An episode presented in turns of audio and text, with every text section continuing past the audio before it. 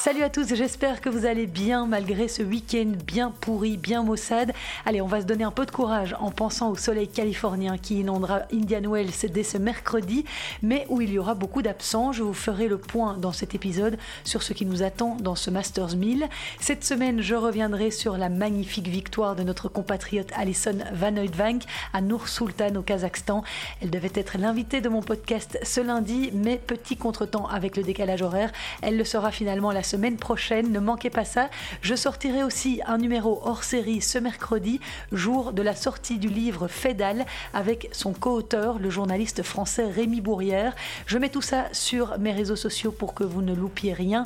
En attendant, comme le veut la tradition, voyons ce qu'il s'est passé cette semaine sur la planète tennis. Merci beaucoup de me rejoindre. Bon amusement à l'écoute de ce nouveau jeu, c'était podcast.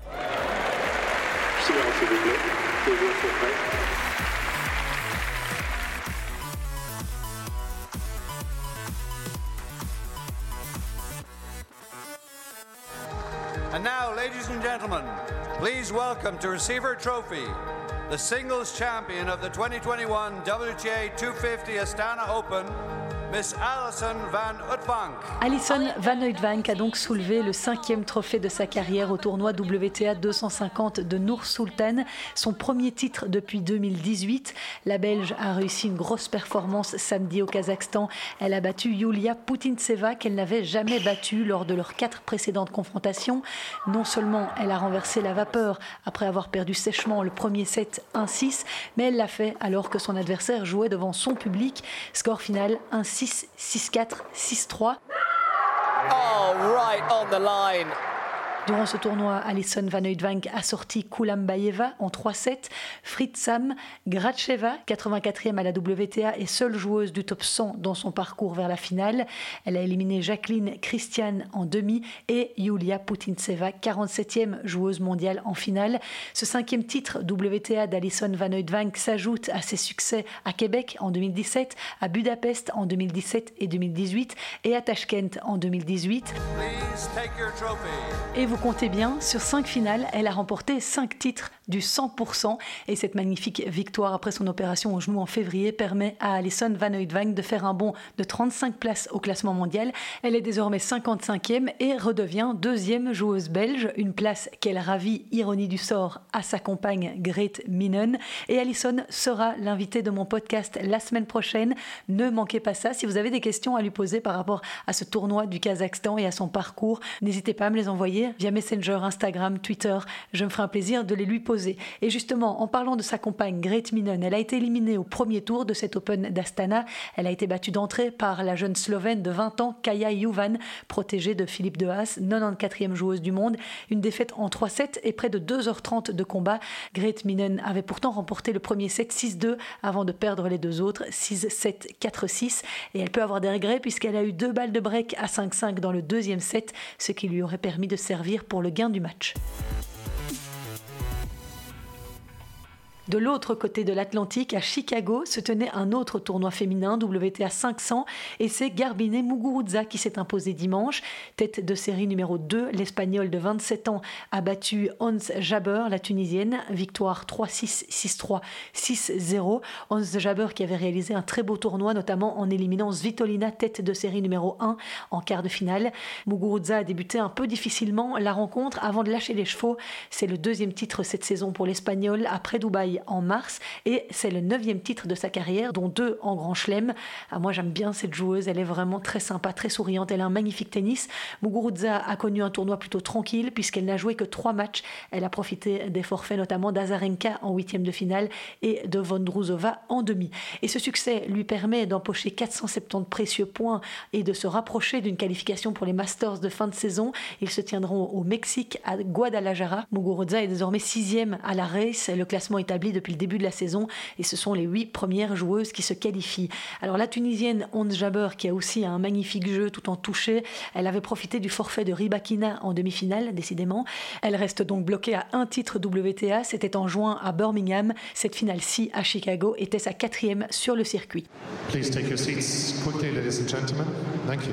Côté belge, Elise Mertens, après avoir éliminé Diana Jastremska, a été sortie au troisième tour de ce tournoi de Chicago par l'américaine Danielle Collins. En grande forme cette fin de saison. Défaite 2-6, 4-6. La récente vainqueur du tournoi de Palerme, Daniel Collins, avait d'ailleurs déjà sorti Kirsten Flipkens au premier tour. Elise Mertens s'est blessée lors de cette rencontre et a préféré renoncer à son quart de finale du double qu'elle devait jouer aux côtés de Suessier. Elle n'a pas expliqué la nature de sa blessure, mais a préféré la soigner en vue d'Indian Wells qui commence mercredi. Et puis, je vous en parlais la semaine passée, ce tournoi marquait aussi le retour de Kim Clijsters. La Belge de 38 ans a opposé une belle résistance justement à la Taïwanaise Su Essier, 97e à la WTA, mais elle s'est inclinée 3-6, 7-5, 3-6 après 2h18 de match. Oh, it's gone out. And so the problems continue for Kim Clijsters on her comeback. The 38 year old losing six games in a row after making an excellent start to this first round clash. Et face à ce Essier, Kim Clijsters s'est en effet montrée trop irrégulière, 54 fautes directes au total. En revanche, elle a aussi montré qu'elle n'avait rien perdu de sa force de frappe avec 45 coups gagnants, principalement en coup droit. Pour sa quatrième tentative, Kim n'a donc toujours pas réussi à remporter un match en simple depuis l'entame de sa troisième carrière en février 2020. J'ai tout de même le sentiment d'avoir progressé, c'est ce qu'elle a expliqué en conférence de presse, et c'est le plus important, il y a eu de bonnes choses et de moins bonnes choses. Je suis contente, après mon opération au genou d'être parvenu à tenir le coup physiquement sans rencontrer de problème. C'était l'un des principaux objectifs que l'on s'était fixé en venant ici. Je suis dès lors soulagée, je n'étais pas loin de gagner. Par rapport à mes premiers matchs, j'ai mieux anticipé, je faisais les choses que je voulais, là où l'an dernier, je devais d'abord trouver un moyen de rentrer dans la partie. Je vais simplement continuer à travailler, j'ai l'impression que je suis sur la bonne voie. C'est simplement une question de jouer plus de matchs afin de me sentir de plus en plus à l'aise sur le court. Voilà ce qu'a déclaré Kim Clijsters à l'issue de son match. Et puis en double avec sa pote Kirsten Flipkens, elles se sont inclinées en 2-7 contre les Polonaises Magdalena Fresh et Katarzyna Kawa. Et des matchs, elle devrait avoir l'occasion d'en jouer, Kim, puisqu'elle a été invitée à Indian Wells cette semaine. Elle n'a plus joué dans le désert californien depuis 2011, mais elle s'était imposée en 2003 et 2005. Et en attendant le début du tournoi ce mercredi, ce sont les qualifs qui ont commencé ce lundi. Kirsten Flipkens jouera contre Theodora Rabman au premier tour. C'est la seule Belge engagée dans le tableau des qualifications à Indian Wells. Voilà, ça c'était pour la longue parenthèse Kim Clijsters.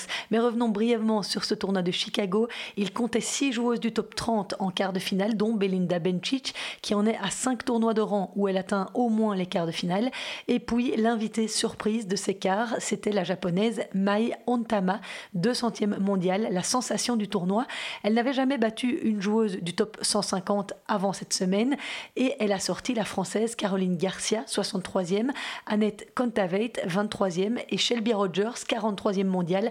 La japonaise de 22 ans a ensuite perdu contre Muguruza en quart de finale. Pas mal comme performance pour son tout premier tableau final sur le circuit WTA. Enfin, pour clore ce chapitre Chicago, une grosse déception épinglée.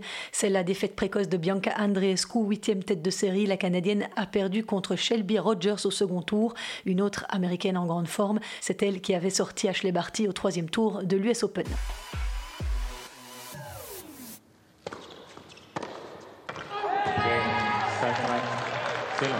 A successful title defence.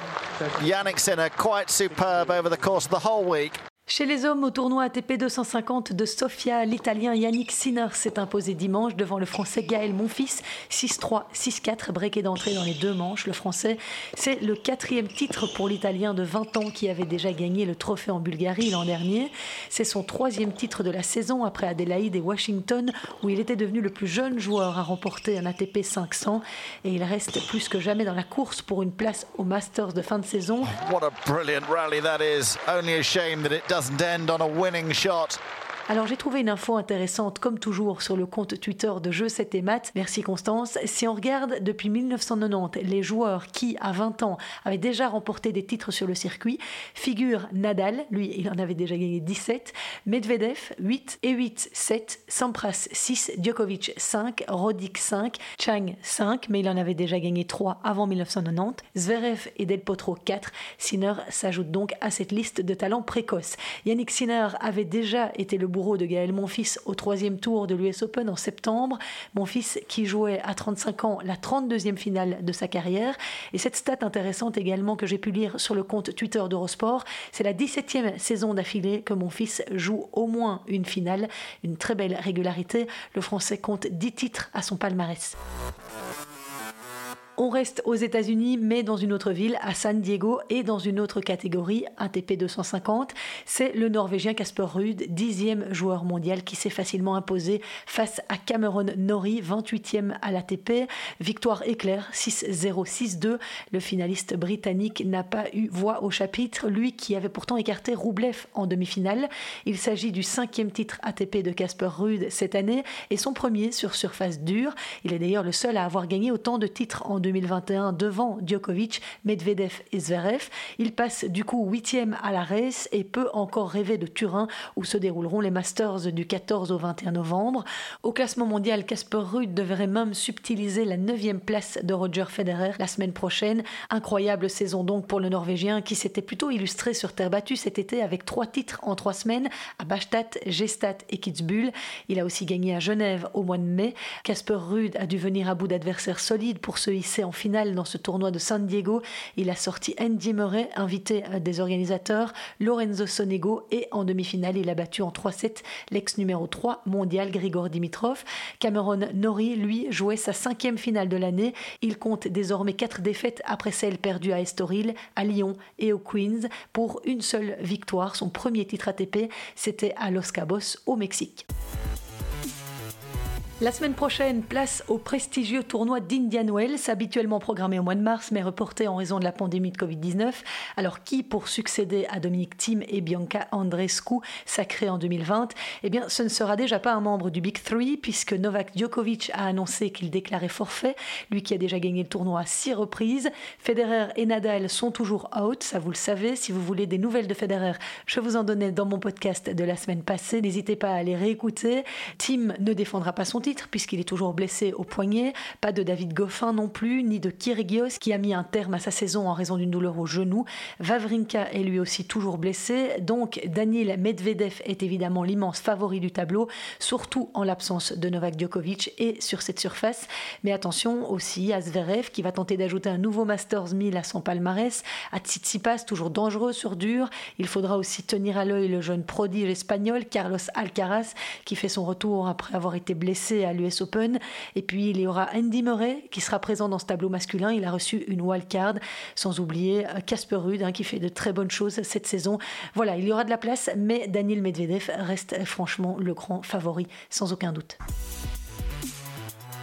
Et chez les dames, eh bien comme chez les hommes, il y aura un paquet d'absentes. La numéro 1 mondiale, Ashley Barty, a renoncé à la grand-messe californienne, tout comme Naomi Osaka, Sophia Kenin, Serena Williams, Jennifer Brady, Johanna Konta blessée ou encore Arina Sabalenka qui, on l'a appris cette semaine, a été testée positive au Covid. Il y aura donc une carte à jouer pour pas mal de joueuses, dont Bianca Andreescu, Elina Svitolina, Pliskova, Kreshikova, Iga Swiatek, Maria Sakkari, Simona Alep, sans oublier évidemment les deux sensations de l'US Open, Leila Fernandez et Emma Raducanu. La jeune Britannique de 18 ans a reçu une invitation des organisateurs, mais à Indian Wells, Emma Raducanu ne sera pas accompagnée par Andrew Richardson, qui l'entraînait depuis le mois de juillet. Elle vient de s'en séparer car elle souhaite travailler avec quelqu'un de plus expérimenté pour évoluer au plus haut niveau. Et pour terminer ce podcast, j'ai encore deux trois infos en bref à vous donner. Zizou Bergs disputera bien le tournoi ATP 250 d'Anvers, l'European Open, qui se déroulera chez nous du 18 au 24 octobre. Il a reçu une invitation des organisateurs. C'est vrai que l'année passée, alors classé 528e, le Belge avait créé la sensation en éliminant Ramos Vinolas, 45e joueur mondial, avant de pousser Karen Kachanov au troisième set. Zizou Bergs est désormais le deuxième joueur belge dans la hiérarchie derrière David Goffin il a atteint ce lundi le meilleur classement de sa carrière. Il est 183e joueur mondial. Les joueurs qui veulent participer à l'Open d'Australie en janvier prochain pourraient devoir être vaccinés. L'organisation du premier grand chelem de la saison imposera probablement cette obligation. C'est ce que rapporte le journal australien The Age. D'après les informations du quotidien, le directeur du tournoi Craig Tiley aurait longtemps résisté à cette exigence de peur que les joueurs de haut niveau qui sont perplexes face à la vaccination obligatoire comme Djokovic ne se rendent pas à Melbourne, mais le gouvernement de l'État ne se serait pas laissé influencer. Pour rappel, l'ATP et la WTA n'ont jamais exprimé leur soutien à la vaccination obligatoire, mais les deux organisations encouragent évidemment vivement les joueurs à se faire vacciner. Et puis, ça a fait 33 ans cette semaine, le 1er octobre 1988, que Steffi Graf réalisait l'exploit de remporter cinq titres majeurs en une seule saison, les quatre tournois du Grand Chelem et l'or olympique face à Gabriela Sabatini. Cette prouesse encore jamais égalée restera connue sous le nom de Grand Chelem doré. Et c'est sur le souvenir de cette magnifique performance féminine que je clôture ce podcast. Merci d'avoir été au rendez-vous. Je vous rappelle que ce mercredi 6 octobre, dans deux jours donc, je posterai un numéro hors série en compagnie de Rémi Bourrière, journaliste français, ancien rédacteur en chef de Tennis Magazine, co-auteur du livre Fédal. Il est l'une des plus belles plumes de France depuis 20 ans. On parlera en sa compagnie de son ouvrage et de cette rivalité entre les deux mythes que sont Roger Federer et Rafael Nadal. Lundi prochain, Alison Van Oudvank répondra à mes questions suite à sa victoire cette semaine au Kazakhstan. N'hésitez pas à me rejoindre sur mes réseaux sociaux, à partager si vous appréciez mon podcast. Déjà, merci pour tous ceux qui l'ont fait. C'est un chouette coup de pouce. Portez-vous bien. On se retrouve la semaine prochaine. Ciao.